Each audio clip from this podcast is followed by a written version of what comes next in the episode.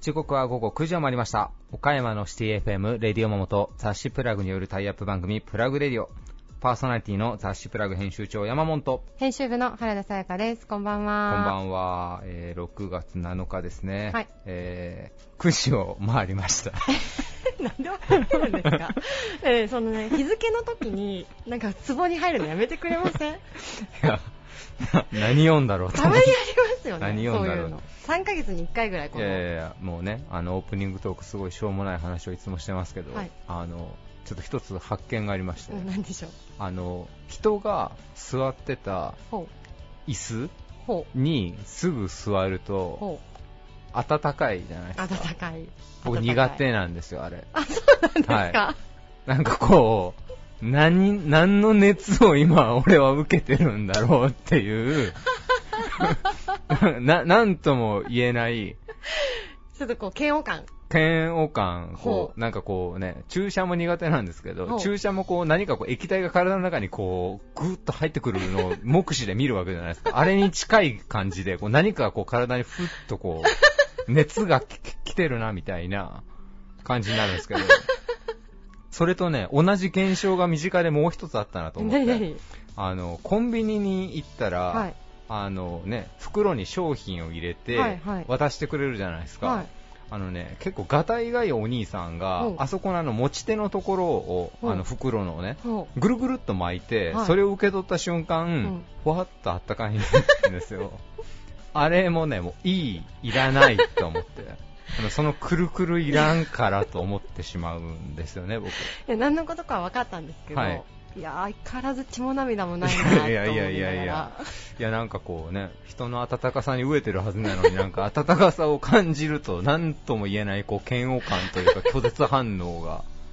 何なんでしょうね、このアレルギあの、いい話のチョイスでしたよね。ー。あ、本当ですか、はい。人肌アレルギーだということが分かったっ 人肌嫌悪。人肌嫌悪があったね。えそれはね、その身内だったとしても嫌なんですか？身内とか関係ないですよね。もうねね、熱がダメですね、なんかもうね。冷たいものを俺によこせと。そうそうです、ね。おなるほど。基本ね。温めるなということ温めるなっていう話でした。はいはい、それでは行きましょう。はい、それでは、えー次は地元リーダーたちの思考を探るバリアスリーダーのコーナーです。えー今回はリーダーの皆さんに何を聞いてきましたかね。勝負の装いですよそうですね。勝負のはい装いというテーマでお話をお伺いしています、えー今回のゲストは株式会社赤瀬木工代表取締役社長藤井幸春さん。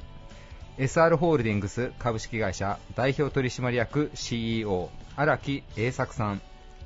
株式会社スイッチワークス代表取締役竹本幸文さん。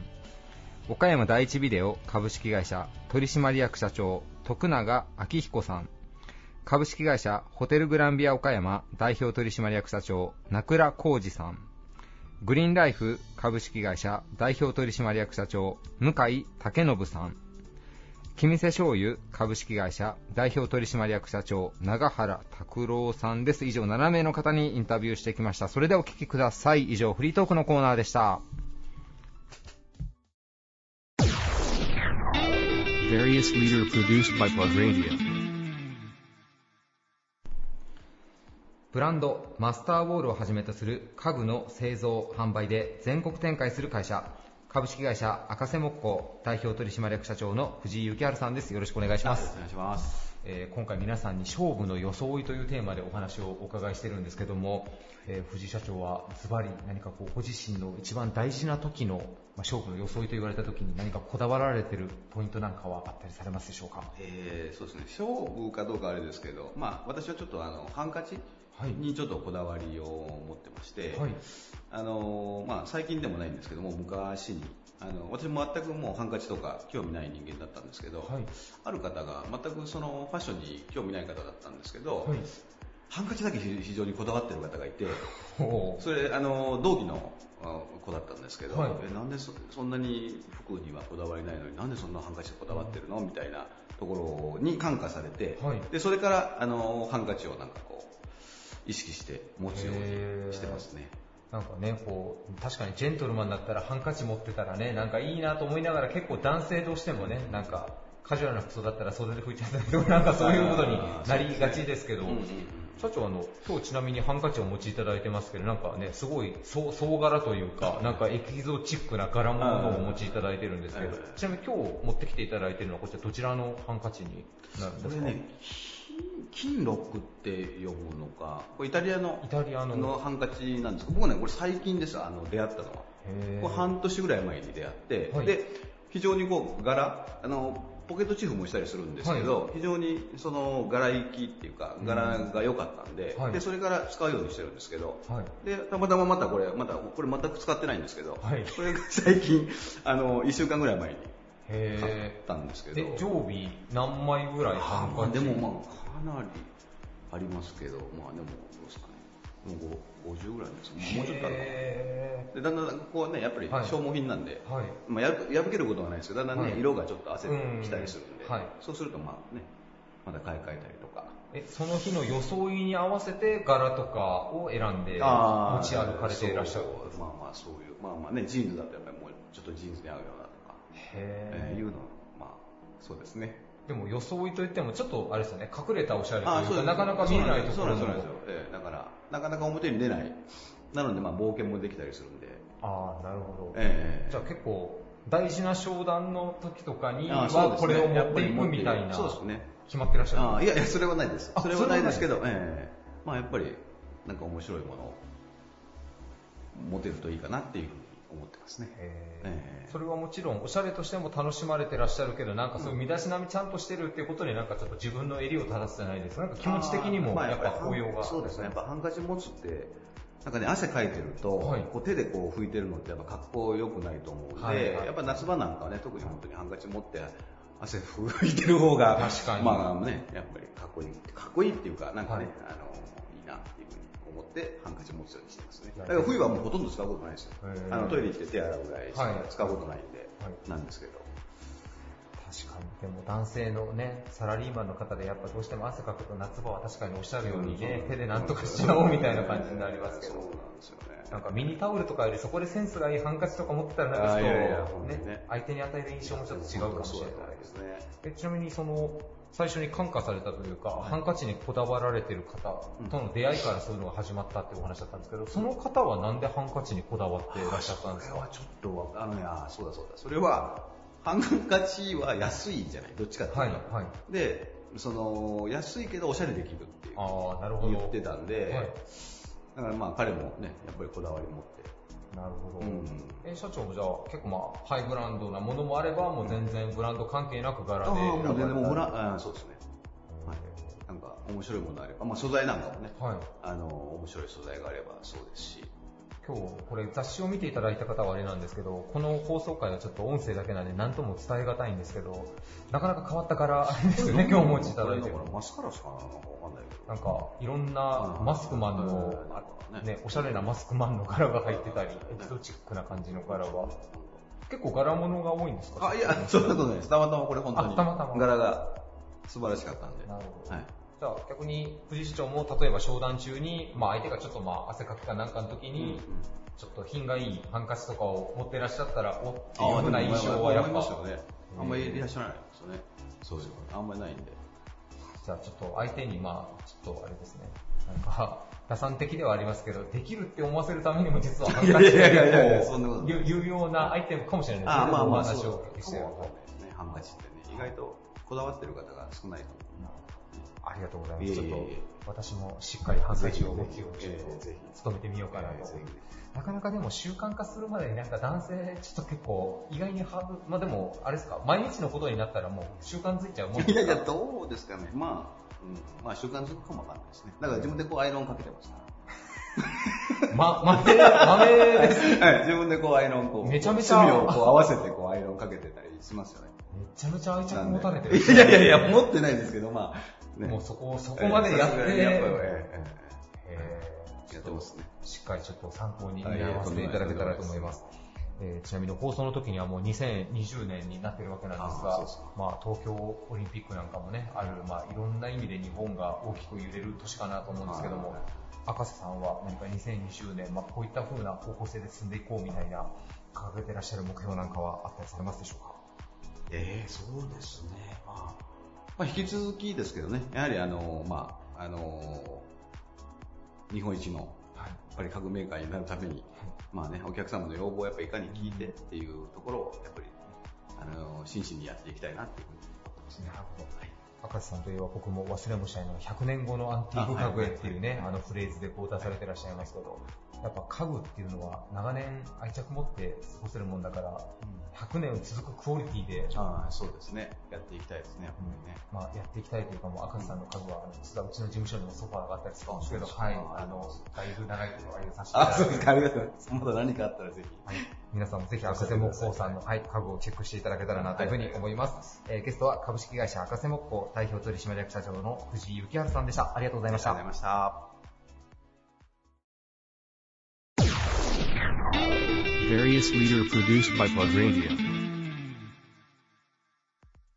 SR ホールディングスグループ CEO 荒木栄作さんです。よろしくお願いしまはい、す。よろしくお願いします。えー今回初登場ということで、えー本日はですね、SR ホールディングスさんのオフィスがある、えー福山市、えー引野町ですかね、はいに、えー来させていただいてるんですけども、えーいろんなところからですね、荒木社長のお話をお伺いしてて、福山にはホットな会社があるということで、今日はあの初めて来させていただいたんですが、あのね、皆さん、音声なんでわからないと思うんですが、あの、まあ、SR ホールディングスさん、昭和陸運さんというね、あの、物流の会社さんが、まあ一応、あの、母体となるような会社の、会社さんなんですけども、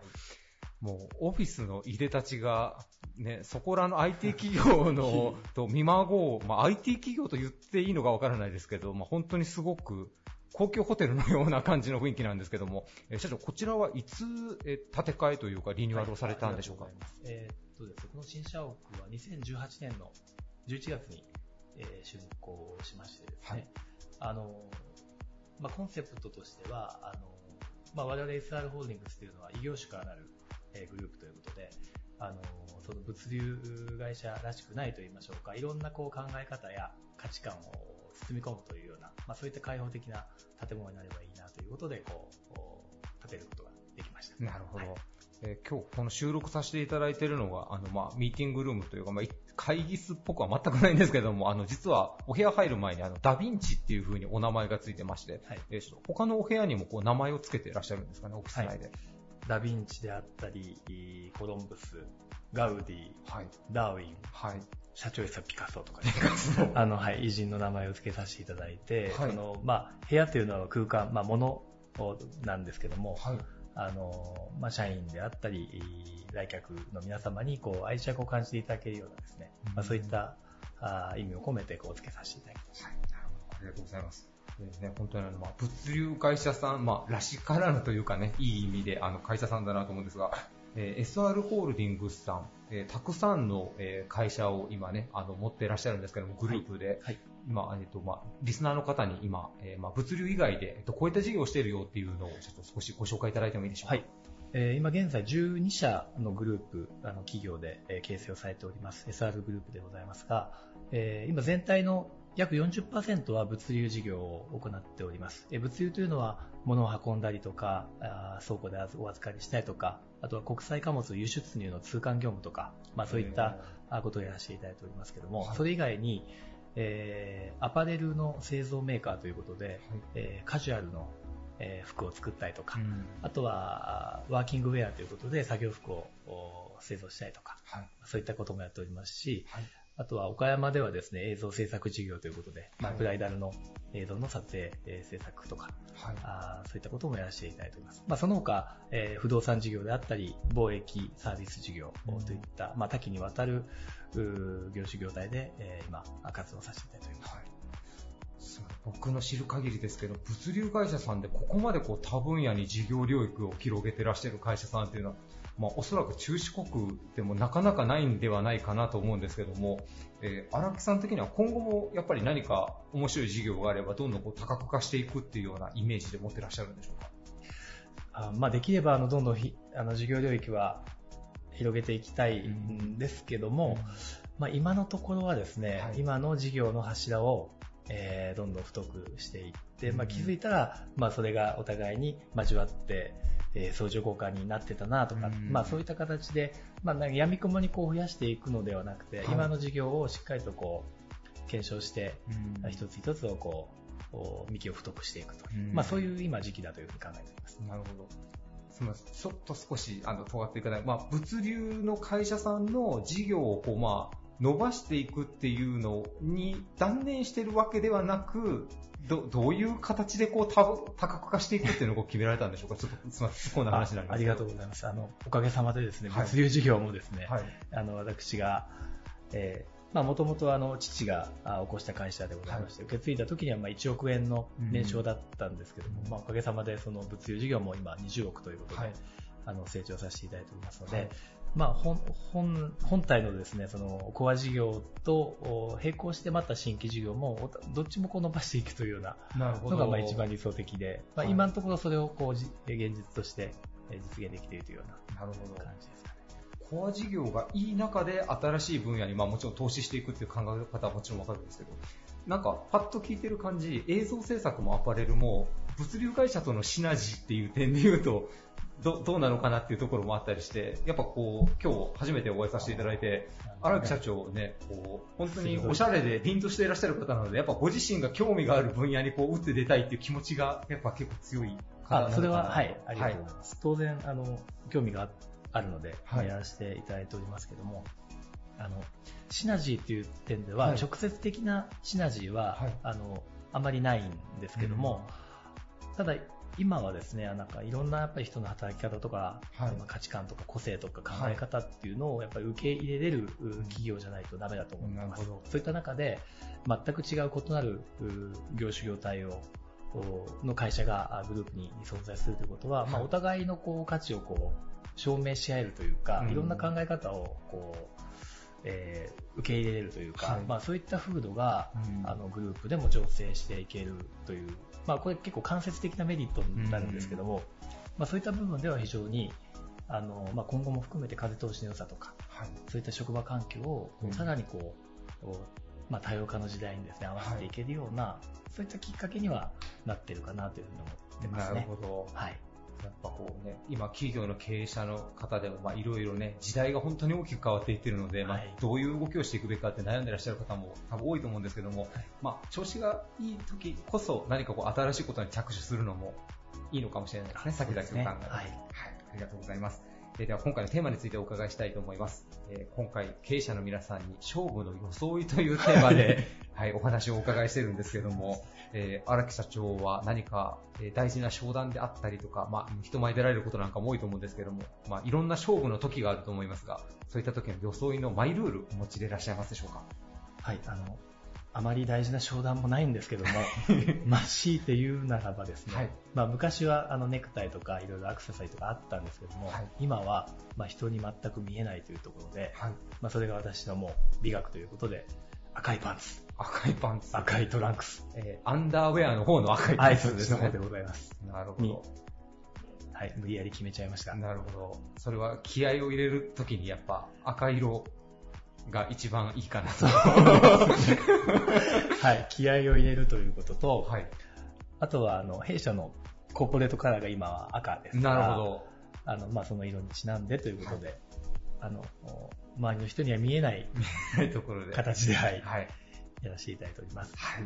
ありがとうございました。えーね、あの、プラグマガジンの方、えー2020年から、えーこれから今後、瀬戸内というエリアにもちょっとどんどんね、あの、広げていこうかなと思ってまして、バリアスリーダーでも、えー福山、広島、香川、えー瀬戸内の経営者の皆さんにどんどんお話聞いていきたいと思っております。えー荒木社長ももし、自己意向も良ければぜひご出演していただけたらなと思いますので、はいいはい、よろしくお願いします。ゲストは SR ホールディングスグループ CEO の荒木栄作さんでした。ありがとうございました。ありがとうございました。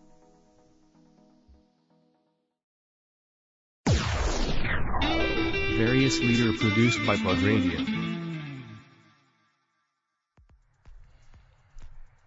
岡山において人材育成や企業マネジメント、組織開発、制度構築などのコンサルティングを通し、生き生きと働く人々や社会を創造する企業、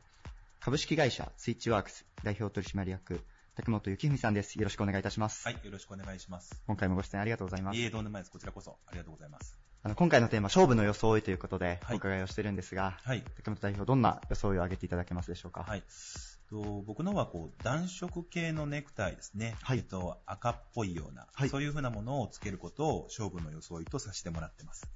ありがとうございます。なんかその暖色系のネクタイをつけられる理由みたいなところも伺ってよろしいですか？はい。あの、主にこう、人に会う時っていう風なところが多いんですけど、はい。やはりこう、青だったりっていう風な色は、えー誠実とかですね、そういう風に見えがちなものの、少し暗い印象も与えてしまうことが多いので、ちょっと相手にとって少しこう、印象が明るくなるような、そういう風なあ暖色系のものをつけてですね、自分自身っていう風なところを、ちょっとこう、明るく見せるというか、うんうんなんかそういう風なことをちょっと気配っているというような、そんな感じです。なるほど。こう、ネクタイの色で相手がどう思うかみたいなところをそうですね。少し意識されながら、はい。調整されているということですね。はい、そうです。なるほど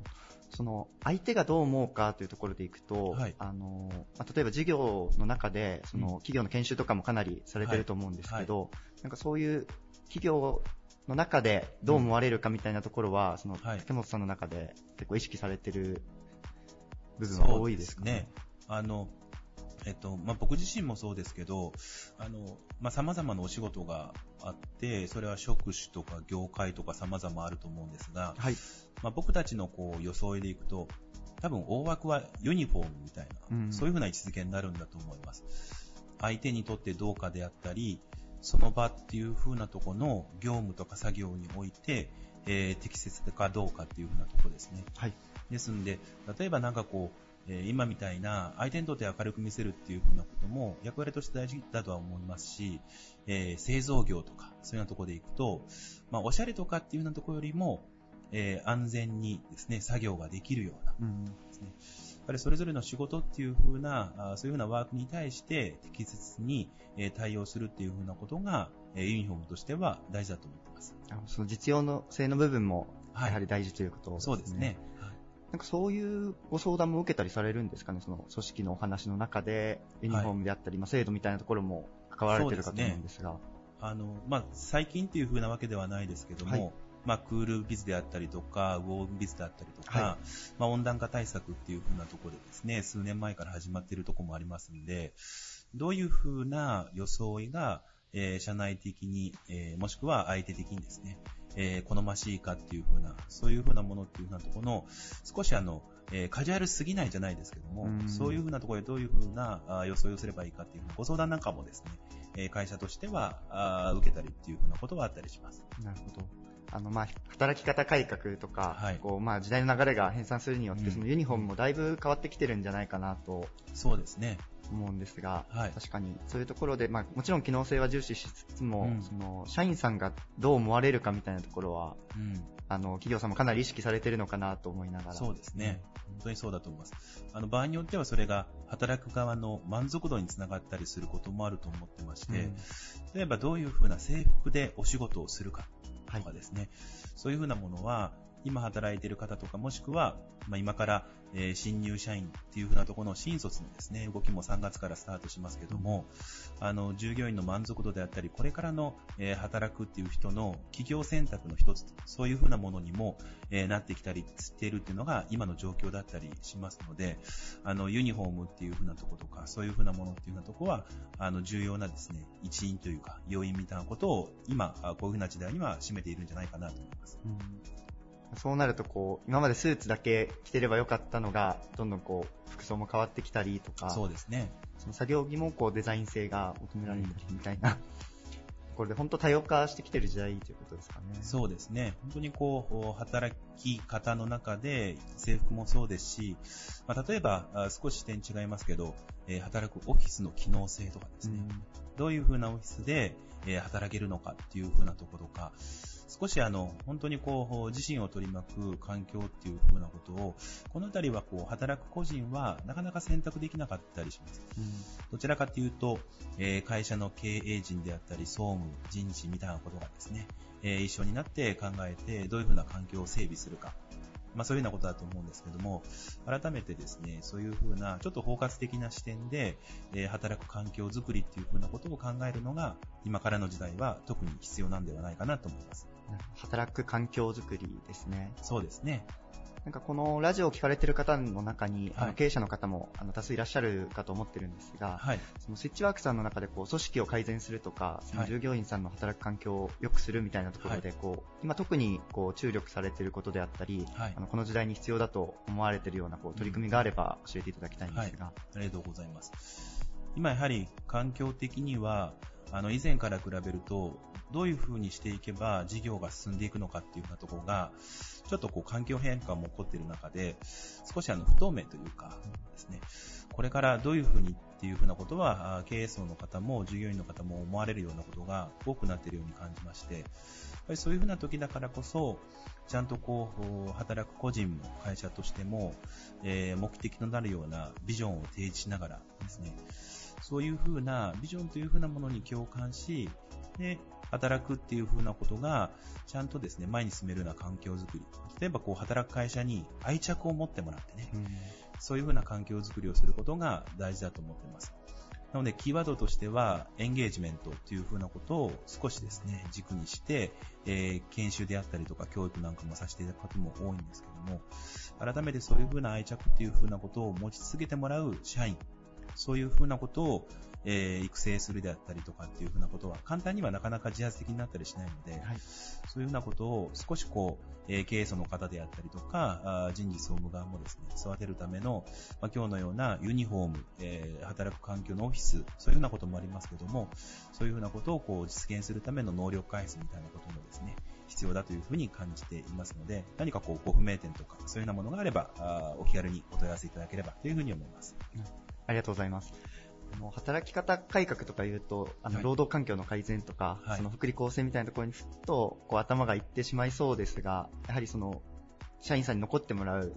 あの会社への愛着を持ってもらうというところでいくと、やはりそういう取り組みも重要になってくる。そうですね。というふうに思います。あの、一足飛びにこれをすればっていうふうなものは、なかなか断定一つにはしにくいかもしれませんけども、やっぱりこう最終的には、あの、心と心が従業員の方と会社で繋がっている状態っていうふうなことを作っていかないとですね、結局どんなあの政策を打ったとしても、ちょっと空振りに終わってしまうこともあるというふうに思いますので、そういうふうなつながりがどうかっていうふうなことも少し意識してもらえるとありがたいなと思います。ありがとうございます。あの、大変勉強になりました。はい。あの、ちょっとまた機会がありましたらご相談をさせていただければはい、ありがとうごと思います。ざいます。えご出演いただいたのは株式会社スイッチワークス代表取締役竹本幸美さんでした。ありがとうございました。ありがとうございました。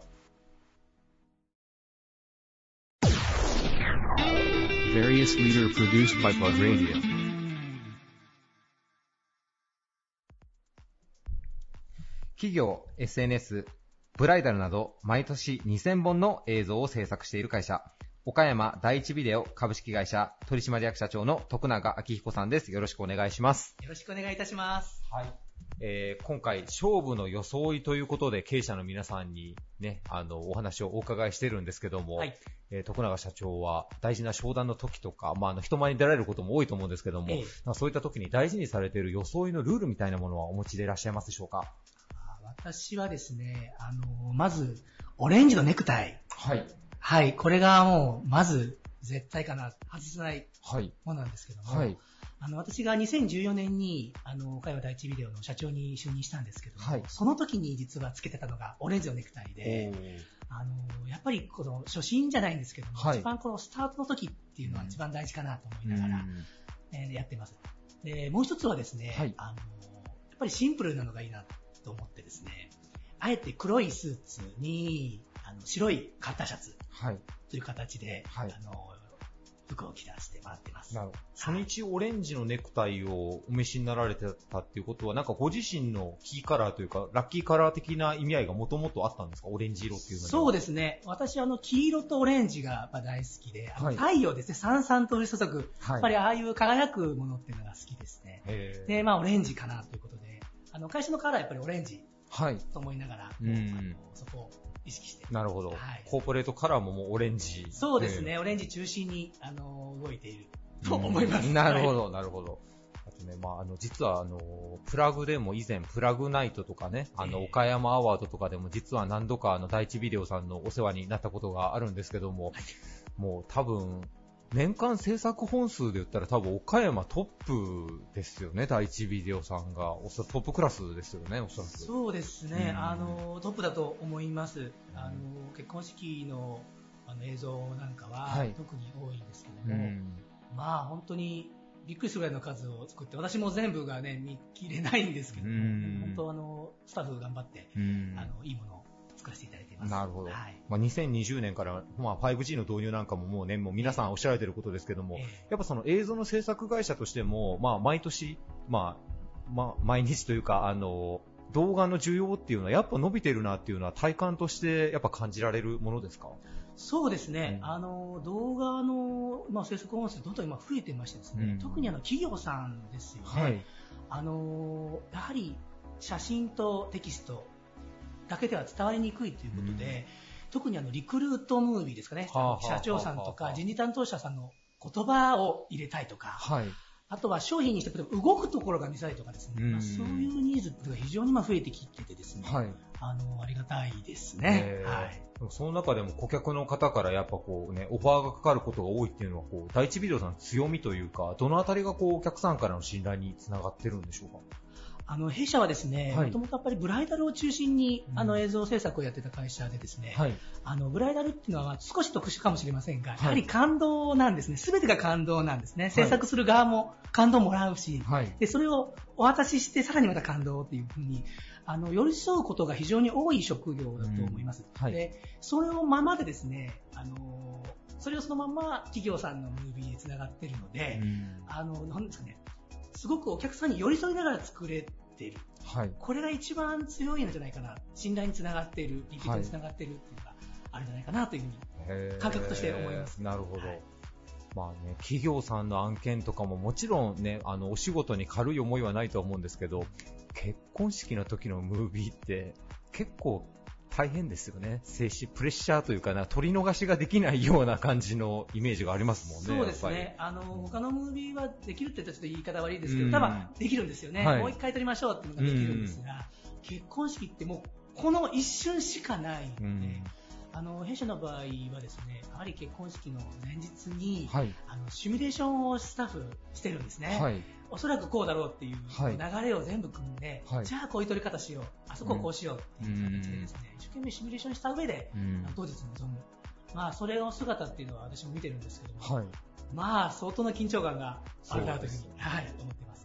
まあ、まあ、言い方があれですけど、一番シビアな現場でやっぱ培われているものがそのまま他の映像制作にまあ生かされているなというような感じですね。そうですね、そこがおそらく当社は、他社との差別が一番強いところじゃないかなと思いますね。なるほどえ。ありがとうございます。はいえーそしてまあ、先ほど言ったまあ 5G の時代が到来する2020年なんですけども、ええまあ今年は第一ビデオさんにとってどんな年になりそうでしょうか？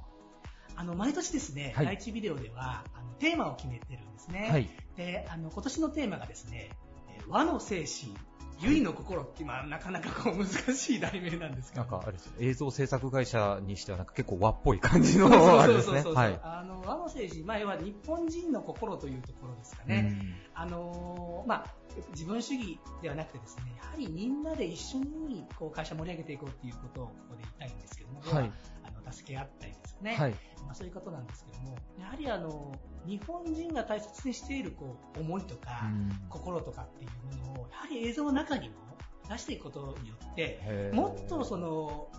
第一ビデオらしさだとか、はい。映像のまあ強弱だとか、はい。もっとつけていくことができるんじゃないかなと思ってですね、うん今年はそんなテーマで、はい。えなるほど。ちょっと深いんですけども。なるほど、はいなるほど。ありがとうございます。は。はいいえー、ありがとうございました。えー、ゲストは岡山第一ビデオ株式会社取締役社長の徳永明彦さんでした。ありがとうございました。ありがとうございました。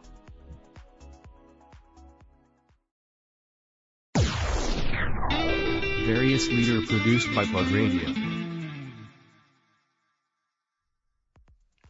岡山駅直結のベストアクセスと11の宴会場、8店舗の飲食施設を要した中四国最大級のホテル。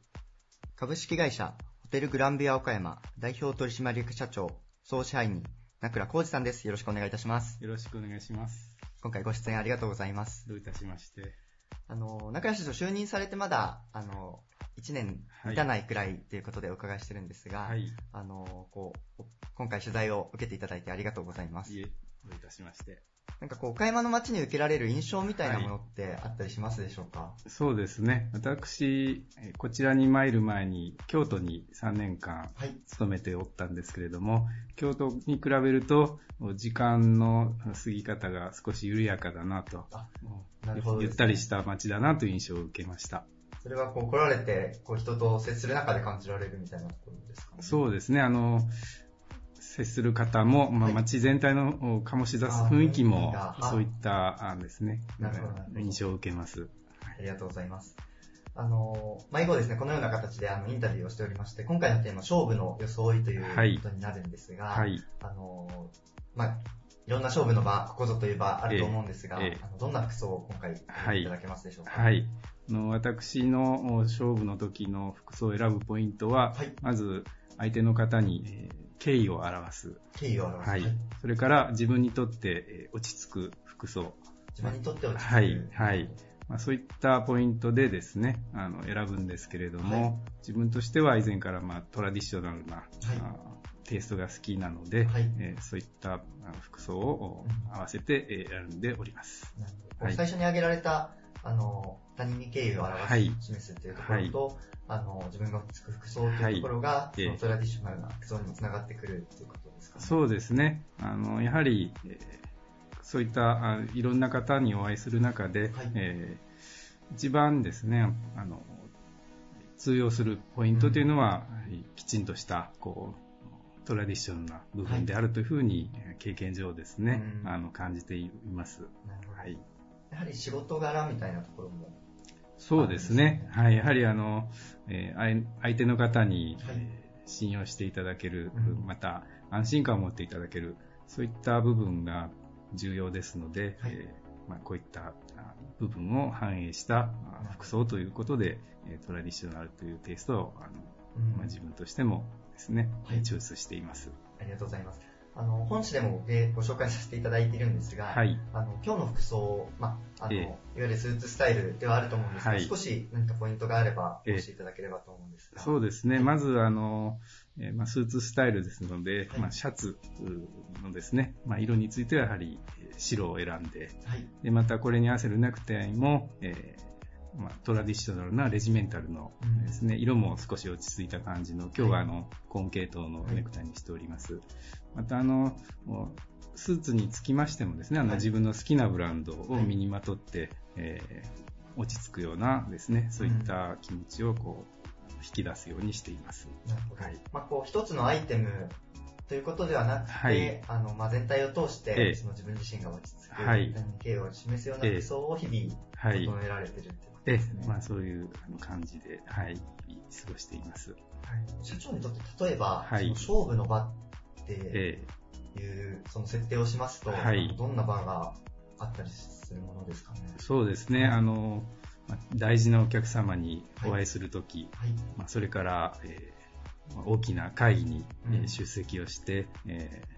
何か自分をアピールするとき、はい。まあ、そういったときなどがあ挙げられます。はい、そういう時も、あの、そのような服装を心がけて、そうですね、はい。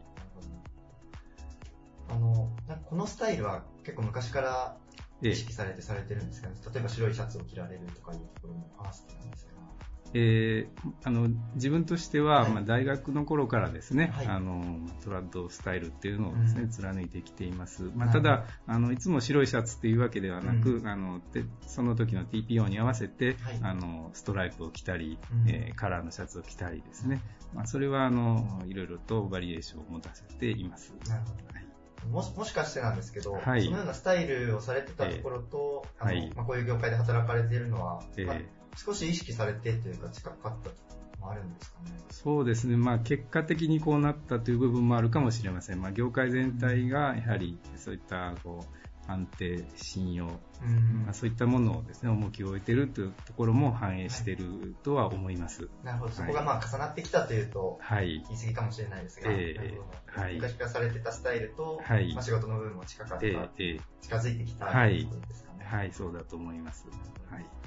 あの逆にこう従業員さんであったり、はい。働かれている方もかなりいらっしゃると思うんですが、はい。そういうところでこう、ええ。マックスをこういう形で意識してますっていうのはあったりしますか、そうですね、あの社員は普段は、はい。えーお客さんの前に出るときはほぼ制服を着ておりますので、うん。あのプライベートの時の服装っていうのがですね、なかなか、えーそのギャップが大きくてですね面白かったりします。あなるほど、はい、こう普段見えない姿が、ええ。こう日常のスタイルになるとはい、見えてくるってこと。そうですね、はい、まあそうですよね。はい。逆にこう、ええ。仕事されてるときは、はい。制服をきちっと着こなされて、はい、ちょっとそのエピソードも、あの、聞かせていただきたいところではあるんですが、はいちょっと個人のそ情報になります。うですね。あの、やはりですね、あの、女性は、はい。あの、ホテルで働くときは、はい。あの、まあ、髪をまとめて、えーシニョンをつけたりはい。してる姿が普通なんですが、オフの時にですね、あの、そういったあシニョンを外してロングヘアになったりすると、一瞬ですね、あの、誰かわからないというようなえそういった、こう、あの、はい、部分もあって、こう、うん。あの楽しいなというふうに思ったりします。なはいるほ。ど。まあ、普段見えない姿がはい見えてるということそうです。ね。はい。かしこまりました。あの、お話を今回聞かせていただいて、はいありがとうございます。ご出演いただいたのは、株式会社デルグランビア岡山代表取締役社長総社員、名倉浩二さんでした。ありがとうございました。ありがとうございました。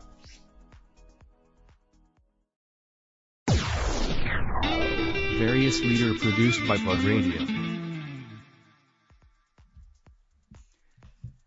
暮らしも人生もピカピカに、フロアや空調設備などの汚れに質の高い清掃技術で対応するオフィス、店舗、家庭のクリーニング会社、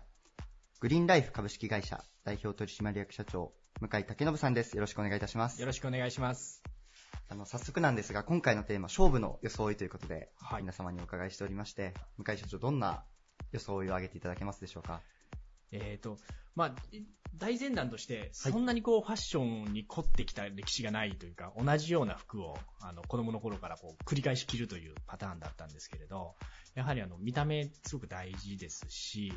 えー相手に対する印象よりも、僕自身が、その着た服で心の気持ちがすごく変わるんですね。で、すごく今気に入ったジャケットが一つだけあって、えっ、と、リベア、リベアの、あのリベアノっていうところのブランドの、はいあのジャケットなんです。今もちょっと着させていただいてるんですが、はい。あの、本誌でもご紹介させていただいているので、はいぜひラジオのお聞きの皆様も、あの、本誌を見つつ、あの、ちょっと読んでいただければとは思うんですが、そのジャケットは結構昔から着られてるんですか？ねいや、あの、そんなに昔ではない、2年ぐらいあになんですねなるんですけれど、あの、まあ、たまたま出会ったあん、です、ね。そうなんですね。はい。なんかお気に入りのポイントっていうのはありますか？着心地がまず、あ、なるほど。大、えーまあ一番良くてですね、あと、あのーまあ、なんていうんですかね、シルエットがすごい綺麗に出るんですね。ちょっとか体型も少し変わってしまったんですけれども、それでもまだ、この逆にジャケットに自分を合わせたいなと思うぐらい、あのなるほどすごいお気に入り。なんかちょっと全然気にならなくても、いつもシュッとされてるなっていうイメージだったんですが、ご自身の中では、やはりちょっと気になる部分もあったりで。そうですね、若干こう、少しずつ、あ、なるほど。はい。じゃあこう、このジャケットが、まあ、自分の目指したい体型というか。そうですね、今、うんその、そうですね、そんな形です。なるほど、なんかこう、例えばその、ちょっと話は変わるんだけど、お仕事の中で、こう、服装っていうところでいくと、その、制服みたいなところはグリーンライフさんどうされてるんですか？ね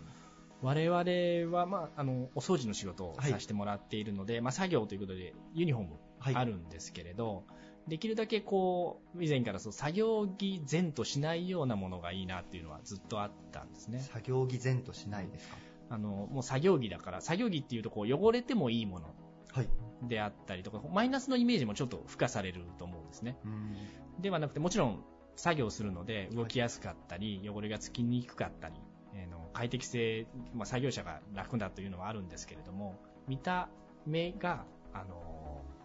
安心感であったり清潔感があるものっていうのがユニフォーム一番大事だと思っているので、そういったところをあの大事に、まあ、ちょこちょこ変えながらですけれども、あのー今させていただいてます。そのユニフォームで、まあ、清潔感っていう言葉は比較的聞くかと思うんですが、安心感みたいなところも意識されながら、こう、選ばれてるっていうところですね。そうですね。我々がその、なんて言うんでしょう。あの、ファッショニスタじゃないですけれど、はい非常にこう、すごい格好をして、例えばお客様の事務所やはいご自宅に行くと、ちょっとうっとなると思うんですああ、よなるほど、ね。なるほど。あの、しかも点でバラバラな服だったりすると、それがそのある程度統一が取れていて、はい。なおかつその、まあ、主張しすぎない。うん。かつ、まあ、清潔さであったり、その、まあ、っていう部分を安心感という言葉で、えー言ってるんですけれども、どんな服でもその、やっぱ着る人の意思で、はい。例えばズボンをちょっと下の方に履くとか、うん。緩めに履くだけでも印象変わってしまうので、はい。そこも含めて、着こなしも含めて、あの、安心感という言葉でみんなに言ったりはしています。なるほど。確かにこう、まあ、それこそ清掃の会社の方がこう、ピシッとなんかこう、おしゃれすぎる服装で来られたらちょっとドギマギしてしまうような。まあ、それもありかなとは思うんですけれど、うんなるほどなるほどなかなかそこはそのセンスが必要とされるので、なるほど。まあ、あの、そのあたりはこう戦略というか、その相手にどう感じられるかを意識されながら、そうですね選ばれてるということですね。はい。あの今回のテーマ、勝負の装いというテーマなんですが、例えばこう、清掃の仕事をされるときに、お客様のこう、勝負の場に立ち会うじゃないですけど、こう、これからここぞという時の前にこう、清掃されるみたいな現場に遭われたことってあったりしますか？あそうですね、あの、お掃除なので、そういうまあイベントだったり、えーそういう場の、その場というところにいることはないんですけれども、それを準備する段階の最終の場所、まあ最終のその場を整えるという仕事なのかなというふうには思ってます。なるほど。差し支えない範囲で、例えばこういう場があったよみたいなのがあれば、面白いところで言うと、まあ面白いというと失礼ですけれども、あの、まあ、営業所、事務所であったり、営業所、大きいその全国的な会社であったりすると、その代表の社長様が来られるっていうのは一大イベントだったりするんですよね。そうなると、その営業所だったり、まあ、事務所をまあ綺麗にしてお迎えすると。なるほど。そのタイミング、いわゆる来られる直前に、事務所のお掃除をさせていただくっていうことは、えー結構ありました。あ、結構。そうですね。まあ、日々社長さんがこう、オフィスにおられない時に、こう、迎える前に、こう、清掃を。そうですね、もう何年に一度しか来ないとか、そういうレベルの場合もあるので、であったり、あとはそのご家庭ですね、一般のご家庭でもそのお家を購入されたとかうんいうなると、最後、手を入れるのは我々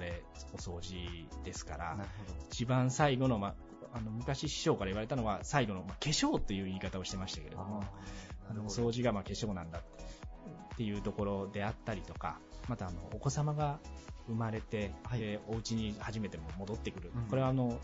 自分のお家であってもその賃貸のアパートでもあっても一緒なんですけれども、そこになんとかこう綺麗にしてお迎え入れようとか、うん奥さんが来るからあの一緒に住むようになるんでちょっと一人の家だから綺麗にして迎えたいとかいう。普段はそんな絶対掃除を業者に頼むような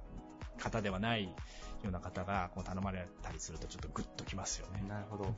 あ、こう、今回勝負の装いというテーマなんですが、こう、まあ、晴れの場と毛の場じゃないですが、はいこう、晴れの場に向かわれる前に、こう、清掃の仕事も、こう、準備の段階で、あの、役立たれているというか、こう、活躍されているということですね。そうですね。晴れの準備というのもありますし、またもう一つはその日常的な毛をその、ちょっとプチ毛ではない、あの、晴れじゃないですけれども、あの、少し、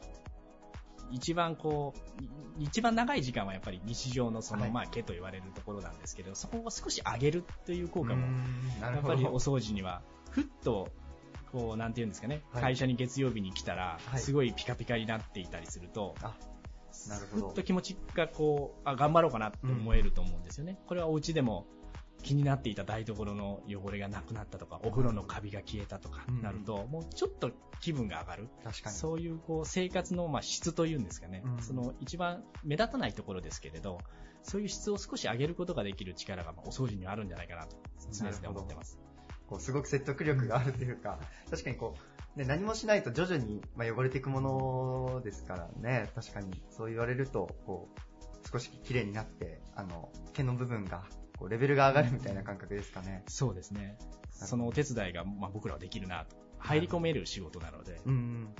なるほど。なんかこう、そういうところで、ねこう、日々の生活の質を上げていくみたいなところで活躍されてる、ま、また、その、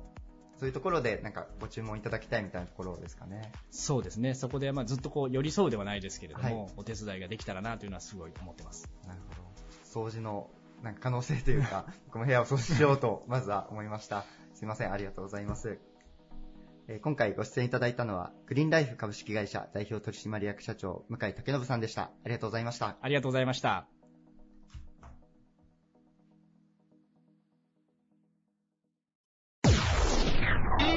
Various leader produced by Plug Radio.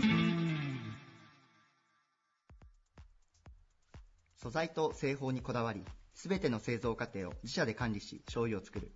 創業150年を迎える老舗企業、君瀬醤油株式会社代表取締役社長、中原拓郎さんです。よろしくお願いいたします。よろしくお願いします。今回もご出演ありがとうございます。こちらこそ。あの、早速なんですが、今回のテーマ、勝負の装いということでお伺いしておりまして、はい。中原社長、勝負の装い、今回どんなものを挙げていただけますでしょうか？あまり私はね、こだわりがなくて無頓着なところがあるんですが、はいまあ、ブレザーぐらいは少しこう決めていこうということで、はい。ここ数年で何着か、こう、買い求めて、その、えー自分の気分だとか、はい行く先に応じて変えたりするようなところを、あの自分のこだわりとしています。ありがとうございます。なんかこう、そのやはり、外に出られるときは、ブレザーを着てという形ですかね。まあ、本来はあまりそういう、もう,、ね、あのもう少しラフにしてやりたいんですけども、はい。やはり、ね、先に失礼にならないようにというような思いがやはり一番なんで、はい。だからまあ、最近買い求めたブレザーも、まあやはり着やすいとかね、うんそういうのはやっぱり、あの、あまりね、あの、肩意地張るようなものだと、着ていてる、着ている自分がうん。楽しくないですから、はい。そのあたりはやっぱり、あの、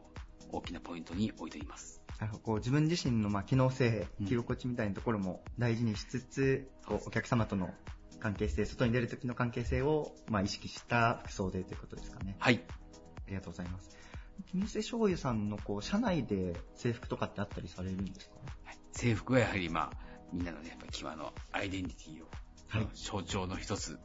なので、制服は、私が聞くところではもう、ずいぶん早いうちから、もう50年ぐらい前からうちは制服をあ、みんなか、あの、うちの会長の、の、まあ、思いもあって、はいみんなで同じ制服着て仕事しようということで、えー今もそれがやっぱり受け継がれています。なるほど。でその50年の、まあ、歴史の中で、やはりこう、アイデンティティを大事にする精神が培われて、まあそれがまあ服装にもって。まあそうですね。やはり形から入ってね、やっぱり心に至ろうということで、まあ、はい。やはり服を着ると、あの、スイッチが入りますよね、制服。あ、そうです。ね。あの、おしゃれも同じですけどね。はい。ちなみにこう、制服のデザインとかは変わ変えられたりとかは？え、あの、定期的に変えるようにしています。あ、そうなんですね。最近のこう、制服の一環というと、はいお。かしいかもしれませんけども、この3年ぐらいで前書きをね、あこれは、これは随分、あの、こだわりました。なるほど。前書きをいろいろこうデザインして、うちのこういうキーワードをこういうところに配置しようというのを、うんをまあ、思いを込めて、あとは機能性ですよね。はい。どこにポケットをつけるかとかいうのは、いろいろ考えて、まあ自慢の一品ですね。なるほど。ちょっとすみません。ラジオなのでご紹介ができないんですが。はい。はい。ちょっと前掛けも、まあ、その、作業されてる方、し社員の方にとっては、勝負の予想になっているということで。私もあの、店頭に立ったりするときははい前書きをつけますね。あ、そうなんですね。いいもんですよ。うん。なんかその、こだわりのポイントみたいなのってあるんですか？その前掛けで。やはり、まあ、あの、服と同じで、はい。つけていて、まあ、やまあ、つけ心地がいいというんですかね。はい。だから、丈があんまり長いと、ああ、なるほど、なるほど。ね、あの、ね、お相撲取りさんみたいになってしまいますし、あの、ある程度、あの、一日ずっとつけていても、うん。邪魔にならないというか、もう、はい。もうズボン履いてるのと同じような感じで、うんうん。で、仕事もしやすいね、というふうなところを、やっぱり大事にしています。うんうん。やはりこう、製造されてるからこそ、その機能性みたいな言葉は結構リアルに出てくるのかなと思いながら、そうですねお。話を聞いて、はい。ありがとうございます。あの、ちょっとここから少し、あの、話を変わるんですが、はい。あの、君津勝利さん、まあ、この取材してるのが、あの、年始になるので、はいあの、ちょっと今年の目指すところであったり、こう、展開みたいなところを、あの、聞けるところで教えていただければと思うんですが、はい。はい。えーまあ、昨年からですね、国産の丸大豆に、うちは切り替えて、はい。全量ということで、両国産の丸大豆。はい。まあ、以前からそういう流れはあったんですけども、さらに加速させて、まあ、さらなる差別化。はい。で、えーそれで、まあ、お客様に、ね、どれだけ支持していただけるか。うん。あとは並行して、えーまあ、やはり出汁とか、はい。そのあたりへのこだわりももっと今日、あの、PR をね、強めていって、えーあとはやはりお客様に、まあ、喜んで使っていただけるとかね、もうね、あの、買って買ってというんじゃなくて、やっぱり使っていいなと。私もやっぱり知り合いに、決め醤油のこのだし醤油でこういうのを料理したらめっちゃ美味しかったんですよね。はい話をよく最近聞くようになりまして、嬉しいですね。嬉しいですね。なるほど。ちょっとあの、ここ改めてなんですけど、はいこう、国産の丸大豆じゃないですか。はいその、国産の丸大豆の魅力とか、まあこう、差別化するというところでいくと、脱脂大豆になるんですかね。えー、と、自社で今、うちはもう全部丸大豆のまま、はい、国産丸大豆がそのまま、まあ、産地からあの商社を通して入ってきまして、はい、で、えー、丸大豆です。はい、脱脂大豆というのは、これ別に悪いもんじゃないですよ。はい、それを、あの、油を後に取るか、前に取るかというだけの違いではあるんですが、はい、じゃあ実際、ね、カナダ産のものが悪い、国産のものがいいというわけではありません。うん、ただ、皆さんのやはりイメージを、やはりお客様の声を聞いたときに、はい、どちらがいいですか、うん、まあ、例えば、まあ、人に差し上げるんだったらどっちがいいですかというふうなことをいろいろ、えー、重ねていくと、やはり、まあ、国産の方がいいには決まってるんで、うん、あとは、我々の、ね、企業努力で、どれだけ価格を、販売価格を抑えながらね、うん、やっていくかうちよりも、うちぐらいの規模のところで、全量国産というのはもう他にありませんし、うん、まあ、そもそも今、うちは麹柄の一貫生産ということをやってますけども、はい、えー、そういう会社自体が非常に少なくなってきているというのを、うん、よく聞くんですよね。はい、うちはもう、醤油メーカーと歌ってる以上、醸造メーカーと歌ってる以上は、やっぱり麹醸造というものには、もうできる限り、あの、こだわっていきたいです。なるほど。こう、業界について知らなければ、あの、あまり気づかないところなのかもしれないですが、はい、その、チャンネル、販売のチャンネルだけじゃなく、ちゃんと製造から、原材料から管理されているというところが強みという。まあそうですね。そうですかね。はい。なるほど。ありがとうございます。ちょっと、あの、せっかくなので、あの、もしよければ、今一押しのこう商品とか、はい、まずこれを手に取ってみた見てくださいみたいなのがあれば、ご紹介いただけますか？はい。はい。えー、まあ、あの、季節商品もいろいろありますけども、はい、まあ、年中通して、今ずっとうちでコンスタントにもう10年以上、あの、人気をいただいているのが、はい、五穀まろやかすというね、はい、飲むお酢がありまして、はい、これもやはり麹の技術を、一番最初は岡山県がお見合いの場を作ってくれまして、はい、大学の先生、これは具体的に言うと岡山大学だったんですけども、あの、の先生の監修を受けながら、できた飲む健康酢ですね。うん、黒大豆、黒麹、黒米、黒酢、ブルーベリー。5つの黒を使った、あの、五穀といっても5つの黒と書きますんで、はい、で、まあ、そういうクエン酸飲料ですね、うん、岡山県産の黒大豆を使った、はいえー、で、麹の技術をうちで培ってきたものを生かした飲料なので、はい、大変それも今、おかげさまで、はい、よく売れています。大好評ということで、はい、ブルーベリーが入ってる、ブルーベリー、はい、ブルーベリーも、これはあのうちのお客様が島根県で作ったものを使わさせてもらってるんです。そうなんですね。はい。島根県産のブルーベリー。ブルーベリー黒米は岡山県の真庭市の三鴨村の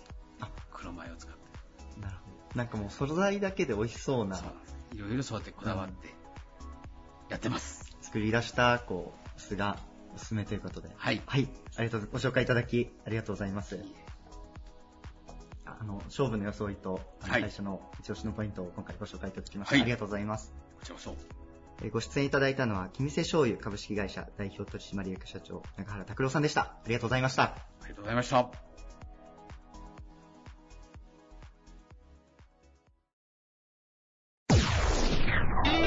Various leader produced by Plug Radio. This radio produced by Okayama Premium Magazine Plug. See you next week.